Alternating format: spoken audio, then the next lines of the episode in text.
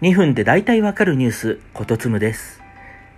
日本企業の謎マナーがついにオンラインへ。ズームが今月1日発表したバージョンからカスタムギャラリービューという機能が加わりました。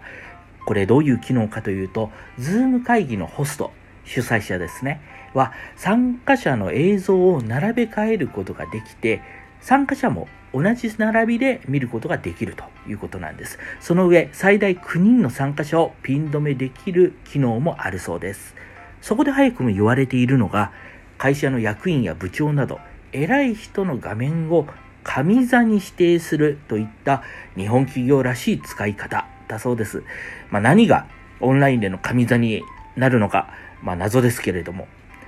このオンラインの会議システム、まあ、Zoom、Teams などいろいろありますけれども、まあ、軒並みアメリカ発祥のソフトサービスなので、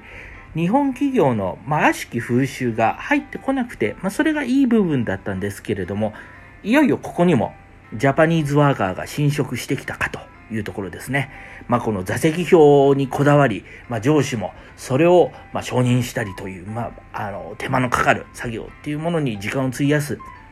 まあ、これまでのズームが良かったのは、みんな平等っていう思想だったと思うんですね、設計として。まあ、社長も平社員もみんな同じ大きさで同じ扱い。まあ、すごくフラットだったわけです。なので、まあ、立場で、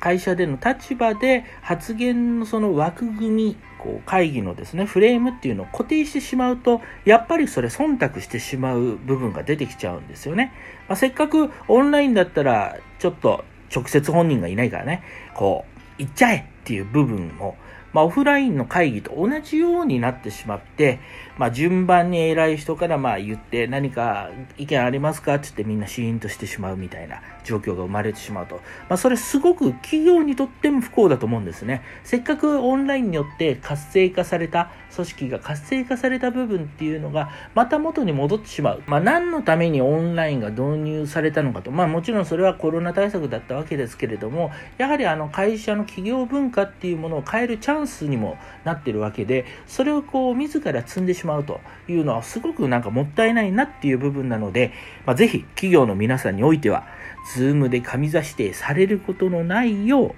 お願いしたいと思います。